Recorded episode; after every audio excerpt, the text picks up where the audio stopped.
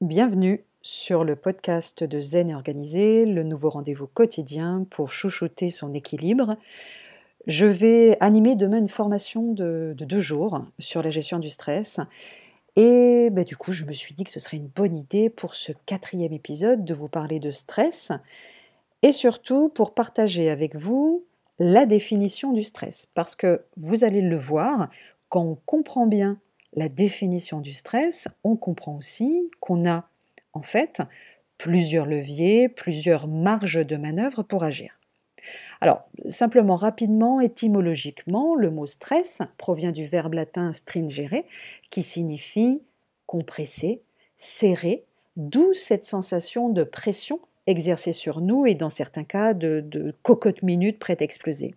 C'est en 1940 qu'Hans Selye, physiologiste canadien reconnu comme étant le père de la recherche sur le stress, introduit la notion de stress comme système d'alarme. L'idée s'est développée tout au long de ces années et à l'heure actuelle, le phénomène du stress repose essentiellement sur trois points de référence.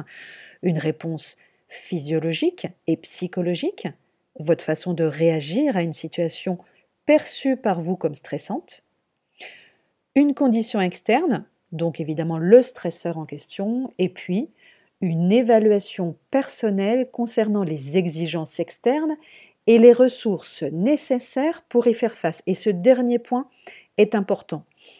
Le, stress peut donc être défini, et c'est de toute manière la définition retenue par l'OMS, comme l'état dans lequel nous nous sentons lorsqu'il y a un décalage entre la perception d'une sollicitation, d'une part, et la perception de notre capacité à y faire face d'autre part. Et cette définition, vraiment, j'insiste vraiment sur ce point, elle est capitale parce qu'elle nous permet de comprendre deux points essentiels. D'abord, un, que le stress est avant tout une question d'équilibre.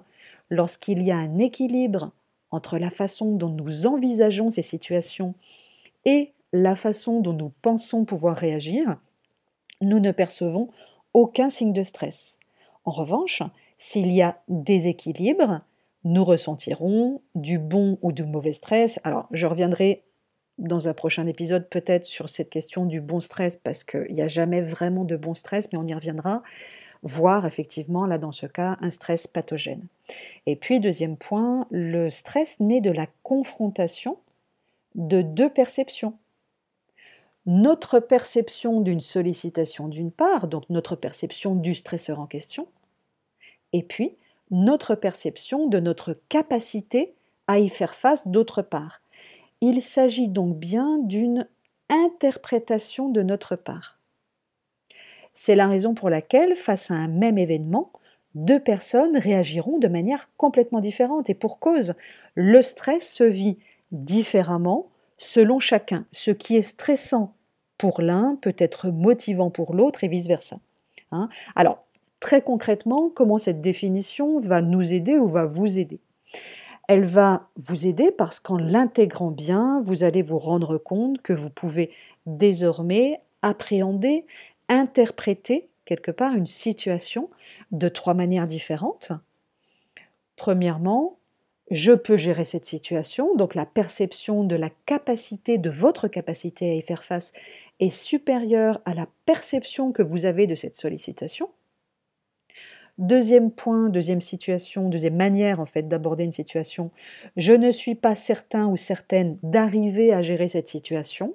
Donc là, il y a tout simplement un doute sur la perception, sur votre perception de la capacité à y faire face par rapport à la perception de la situation, de la sollicitation en question. Et puis, troisième point, je suis incapable ou je me sens incapable de gérer cette situation. Et là, effectivement, il y a un déséquilibre complet. La perception de la, sollicitation est supérieure à la perception de votre capacité à y faire face. Voilà. Donc, tout simplement, si l'on ne se sent pas capable d'affronter une situation, euh, si on doute d'y arriver ou si l'on se sent complètement dépassé, la réponse au stress, pour le coup, sera excessive, donc au-delà de la zone normale d'équilibre, ce qui entraînera un degré variable de mauvais stress avec en prime effectivement une réaction mental de résistance, de combat ou de fuite. Si l'on se sent capable d'affronter la situation, la réponse au stress est activée au sein de cette euh, zone normale d'équilibre et on ne se sent pas stressé. Donc dès lors que l'on sait pouvoir gérer une situation, la réponse au stress demeure dans cette zone, entre guillemets, du bon stress. Euh, on peut même être euh, désireux quelque part de se confronter aux défis que présente cette situation, ce qui peut aboutir à un stress positif. Donc, notre réaction dépend avant tout de notre manière d'appréhender, d'interpréter et de vivre les situations auxquelles nous sommes confrontés cela signifie donc que le stress n'est pas quelque chose d'inhérent, de propre à notre environnement, mais plutôt un état propre à chacun. C'est donc notre rapport au monde qui détermine l'intensité et le type de stress que nous induisons nous-mêmes. Hein, et ça, c'est un point important également. La manière dont nous appréhendons une sollicitation et notre aptitude à y faire face dépendent, vous vous en doutez, de nombreux facteurs, ça peut être notre vécu, nos croyances, notre attitude générale face à la vie, nos attentes, nos besoins, etc. Hein. Et tous ces facteurs sont eux-mêmes liés à notre héritage génétique, notre personnalité, notre éducation, notre âge, euh, notre état de santé général, notre environnement social, etc. Hein. Donc pour résumer, le stress est avant tout une question d'équilibre. Si nous pensons avoir suffisamment de ressources pour faire face aux exigences extérieures et intérieures, nous gérons plutôt sainement les événements. En revanche, le stress apparaît lorsque nous évaluons négativement ces exigences et que nous nous percevons peu efficaces pour les résoudre.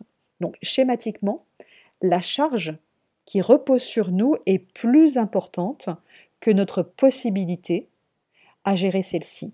Donc on peut dès à présent aborder le stress de deux manières, soit, alors en termes de levier, hein, en termes de charge en termes de marge de manœuvre, soit nous allons réduire notre charge, celle que nous percevons, hein, notre, la charge qui repose sur nous, en éliminant par exemple certaines contraintes qui pèsent sur nous, soit on va essayer d'améliorer par exemple nos ressources, alors en développant peut-être une meilleure gestion de notre temps ou des difficultés, en pratiquant la pleine conscience, en cultivant notre faculté à lâcher prise ou en nous affirmant davantage selon les situations. Hein. Mais ne vous inquiétez pas, de toute manière, on reviendra souvent sur la question du stress parce qu'elle est importante et sur ce que l'on peut concrètement mettre en place pour s'en préserver autant que possible. Je vous dis à très bientôt et surtout, prenez soin de vous.